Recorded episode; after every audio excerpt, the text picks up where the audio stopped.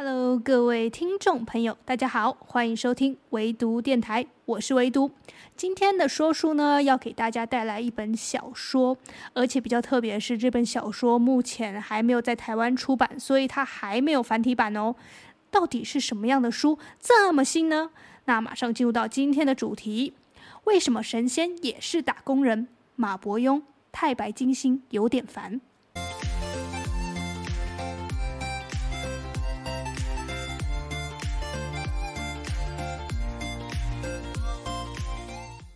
同样的，今天的说书呢，也是会分成三个部分做介绍。第一个部分呢，是讲讲我为什么会介绍这本书；第二个部分呢，是讲讲我在这本书中看到的亮点；第三个部分就是讲讲推荐语跟感想喽。好，进入到第一个部分，为什么会想介绍这本书？相信呢，有在收听唯独电台前几期的朋友，应该都知道，我是最近开始接触马伯庸这位作者的书籍。包括前面有一期介绍过的《长安的荔枝》，以及显微镜下的大明《长安十二时辰》。古董局中局，相信大家一定觉得非常耳熟哈，因为这些故事呢，不仅仅有出书哈，还有拍成许多部电视剧。那大家呢都可以上网查得到这些电视剧啦。所以由此可见啊，马伯庸的故事呢是非常适合翻拍成电视剧，包括电影也是，就是很适合影视化的一个小说。那等等呢，我也会从这个创作者的角度来分析一下。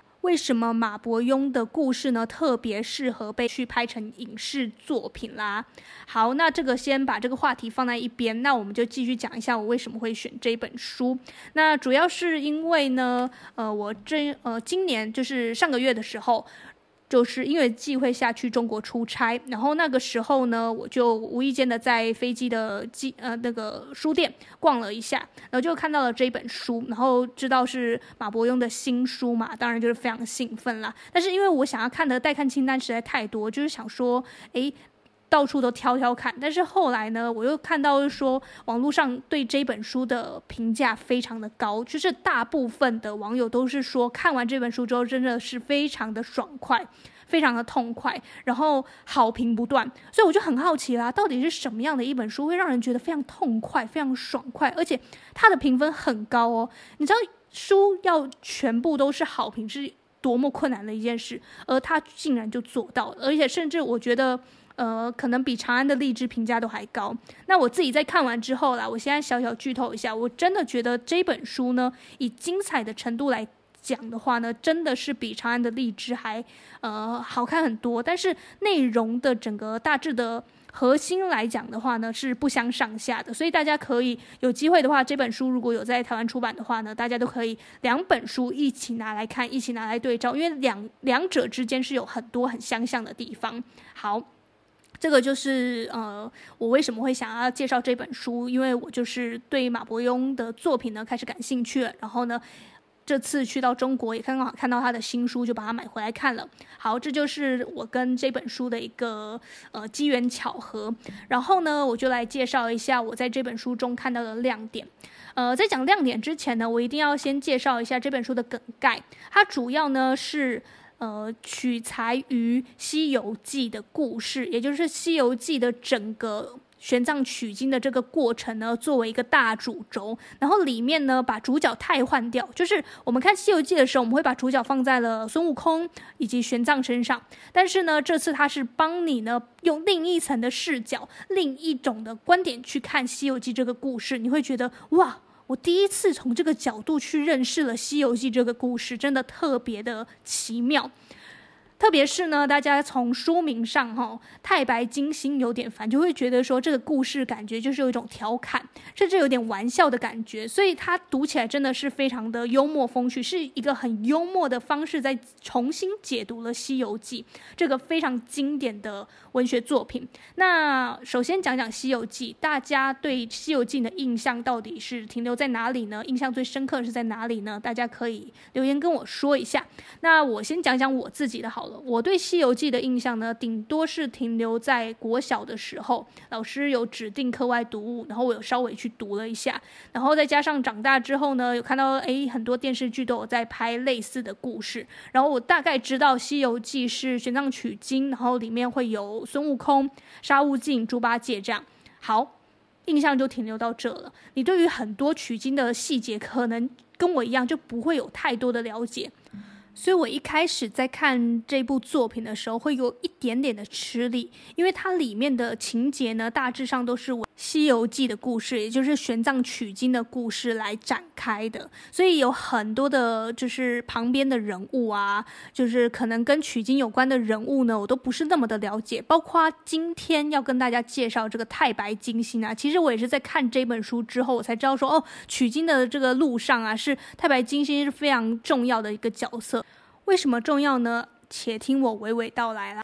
这个故事啊，是从太白金星呢有一天接到玉帝的一个任务。这个任务呢，就是要求他去设计玄奘取经的关卡。你关卡呢要设计有点难，又不会太难。然后呢，刚刚好要九九八十一难，才能显现这个玄奘取经的不易。然后传出去呢，世人才会觉得哦，非常尊敬玄奘的坚持跟毅力。所以太白金星在里面扮演的角色就很像是，呃，一个老的公务员，他收到上级的一个指示，说，哎，你去办一个大型的活动。那这个活动呢，你自己要去好好衡量一下每个活动的环节啊、难易度啊、人事调配啊，还有一些呃资金啊，呃，你的经经费是要从哪里来呀？你的资源从哪里来？你都要自己去 handle 好。其实说白了一点呢，这个任务就是吃力不讨好，也就是说大家都很瞩目，可是没有人愿意真的去实体去执行，因为实在太复杂了嘛。你要想哦，那么多神仙都要一起配合取经，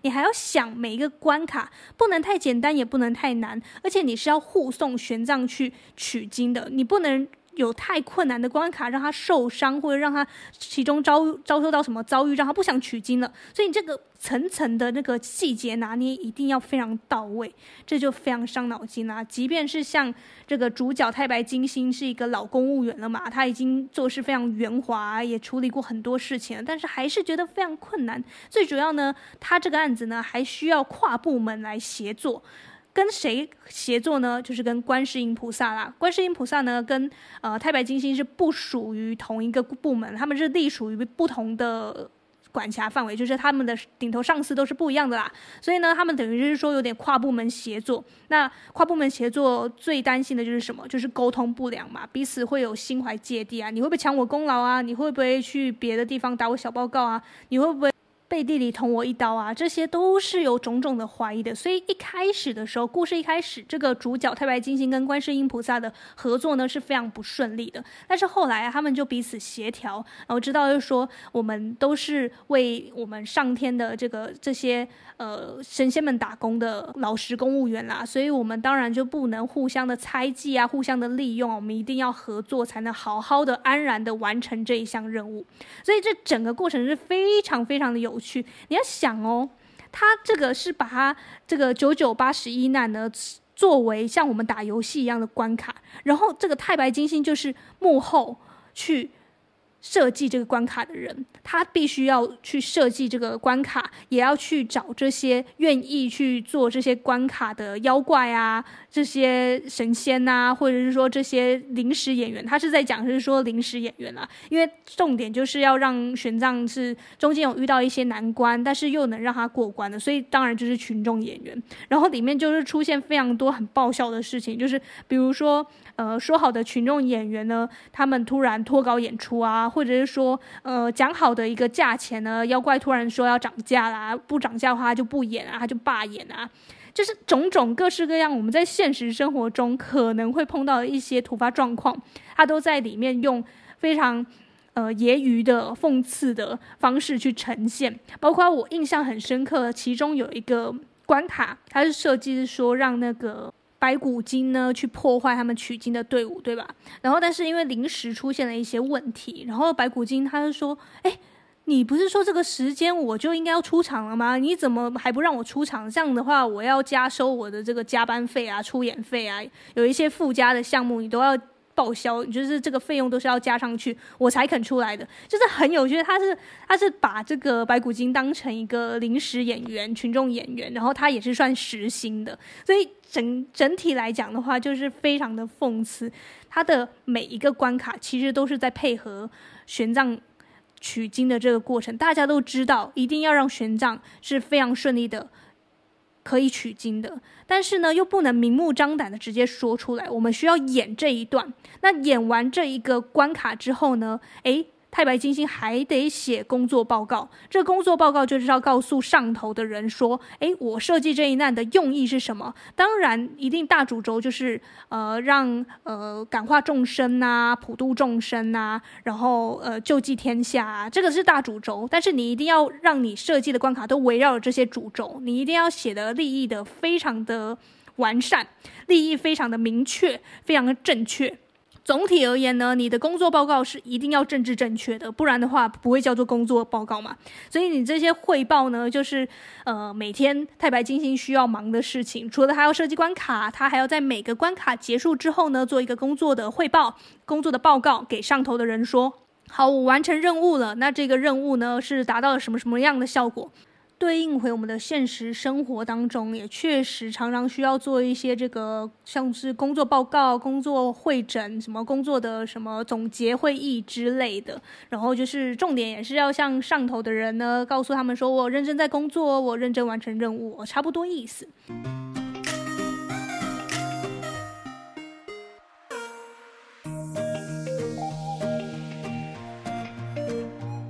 那我这边呢，就是截取了我在书中看到的几个比较有趣的段落，然后我就朗诵出来给大家，感觉一下他这个太白金星他的无奈，以及他遇到的一些呃难关呐、啊，他是怎么样去呈现出来的。好，其中呢还有讲到说，他要协调各个的神仙嘛，要帮忙取经这个。这件重要的任务嘛，虽然这个任务是落在了太白金星跟观世音菩萨身上，但是我们还是需要众人的扶持才能够顺利完成。但他发现呢，要去协调所有神仙帮忙他一起去完成这个任务是非常困难的。在书中就写到说，怪不得满天神佛个个清净无为，不昧诸缘，只有不主动做事，才不会沾染因果啊。这感觉就很像是我们一般啊，会调侃可能公家机关啊，主要大家各个都有各个的职责嘛，然后每当遇到事情的时候，都会说你去问某某部门，然后另一个人就说你去问某某人，这不是我管辖的范围，这就有点类似这样的感觉。就当一个任务下来之后，就是各个部门就会开始去捡自己负责的范围嘛，那。不属于我的管辖，或者不属于我的责任范围，我就不管。然后就是这种不闻不问、不管闲事的态度呢，就很可以让人过得得过且过嘛。但是就会感觉好像少了这么人情味的感觉，或者是说，嗯、呃，这个大环境下逼得大家只能是多一事不如少一事的这种态度，想来也是挺无奈的。就。你总觉得哪里怪，你总觉得哪里不对劲。可是当你身在其中的时候，你会觉得哦，我有这样的态度，才能真正安安稳稳的去，呃，在这个职位上长长久久了。好了，这个就是它里面在讲说关于呃不沾染因果的句子哈。然后后面呢，还有一段是在讲说，呃，有的时候啊，上级指派下来的任务，它是轻描淡写的一句话，可是呢，你。千万不要单从这个字面的表面意义去解读，因为它其实背后还有更多深层的意义。如果你解读错了，你可能做事的方向就完全错了。然后他就会，即便你做了下了很多的苦功夫啊，但是上司呢还是会觉得你在做什么啊，然后都根本看不到这样子，然后还会责怪你说方向错了。所以他在里面有讲到，就是说。圣人一字蕴千法，蕴就是蕴含的蕴，不同时候寓意各异，所以我们才要时刻揣摩参悟。简单的一句话呢，其实就包含了我刚刚讲的那一个无奈啦。也就是说呢，上头的一个简单的轻描淡写的一个任务，你千万不能从表面的字面意义去解读去完成，它一定背后含有深意。这个呢。就是职场上特别奥妙的地方啦。很多新鲜人呢会觉得非常讨厌职场文化，就是这样，就是你要干嘛就直说，你不想怎样就直说。但偏偏职场上不会是这样的，因为职场上呢是会跟你，呃，有点委婉的，稍微暗示的，告诉你应该完成什么事，不应该做什么事情。所以才会闹得很多人啊，就是在刚出社会的时候会觉得被盯得满头包，然后呃四处都觉得反正自己做什么上司都不满意的那种感觉，其实就是呃刚刚我讲的那一段，也就是你。呃，这个太白金星啊，他在书中觉得非常无奈的那一个部分，就是他的顶头上司是玉帝嘛。那玉帝当然也是简单的一道指令下来，当然你一定是要好好去参悟一下哦，他这个到底想要表达什么？有些东西可以碰，有些东西不能碰，然后要怎么样才能两全其美？包含有的时候，你做某一个任务的时候，你需要交代的不止一个上司，你可能上头还有两三个上司，有没有？那这两三个上司呢？如果意见相左的时候，你要怎么样去？嗯，合理的化解这些矛盾，或者说合理的解决这个任务，然后让两方呢都觉得哦非常满意，是非常困难的事情。但是呢，背锅呢绝对是少不了你的，这个就是呃职场打工人的无奈啦。然后在这一本书当中呢，就是写得非常淋漓尽致啦。我就觉得。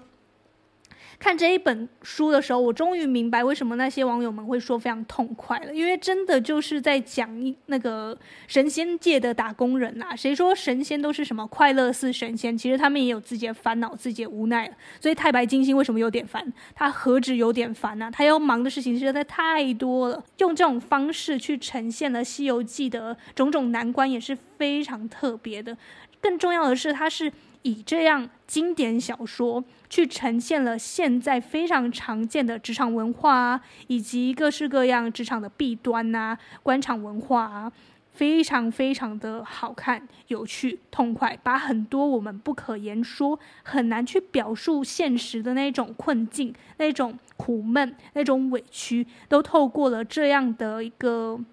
虚构故事。呈现出来，然后更难能可贵的是，它这个虽然是虚构故事吧，但是它又跟另一个就是《西游记》这个经典的小说串联在一起，会让你是说，我看完这一部作品之后，我就会想要去找一下原本的《西游记》是怎么样写的，然后相互的对照来看，你就会看到很多细节，以及很多你过去可能不曾用这个角度去醒思或是了解这个故事的，就会通过。这个太白金星有点烦，你就会知道说，哦，你当主角被替换掉，不再是从玄奘的视角，不再是从孙悟空的视角来看待《西游记》这个故事的时候，是这么的有趣，是有这么多故事可以讲的。然后我们就来到了感想跟结尾，就是推荐语的部分。呃，扣回我刚刚前面有讲到说，想以创作者的身份来讲讲这一本书嘛，这本小说。呃，身为一个有在写小说的人，就是我来看这本书的话，我会非常佩服马伯庸的天马行空。他真的很擅长在历史的缝隙当中填满那些空洞，填满那些可能，嗯、大家都没有想到的那些细节，他是可以通过故事来补充的。他的想法，他的脑洞真的非常的厉害，你就不得不佩服。再过来就是他的叙事，他的说故事的能力，你可以通过这个。故事中的主角的对话，你就会了解这个人的个性，以及他可能过去啊，或者此刻现在的状态，就是通过对话就能了解，是可见他的描绘能力是非常强的。再过来就是他的故事情节是非常的具象跟生动的。导致它是非常容易让读者边看边有画面感出现的，而这样的画面感呢，就是非常有利于他去翻拍成影视作品。这也就是为什么他的故事这么容易被翻拍，就是因为他有善于做这些生动的、具体化的、有画面感的文字描述。这也是我非常佩服他的部分，因为其实我也是很喜欢。呃，在脑海中先有一个画面，再去用文字表现出来。但你要知道，这样的一个过程其实是很困难。你要怎么样将你脑海中的那些生动的画面转化成同样生动的文字？这是需要下很长很长的苦功的。那我相信马伯庸是非常非常善于，而且我觉得他是在这个部分，我觉得做得非常好的。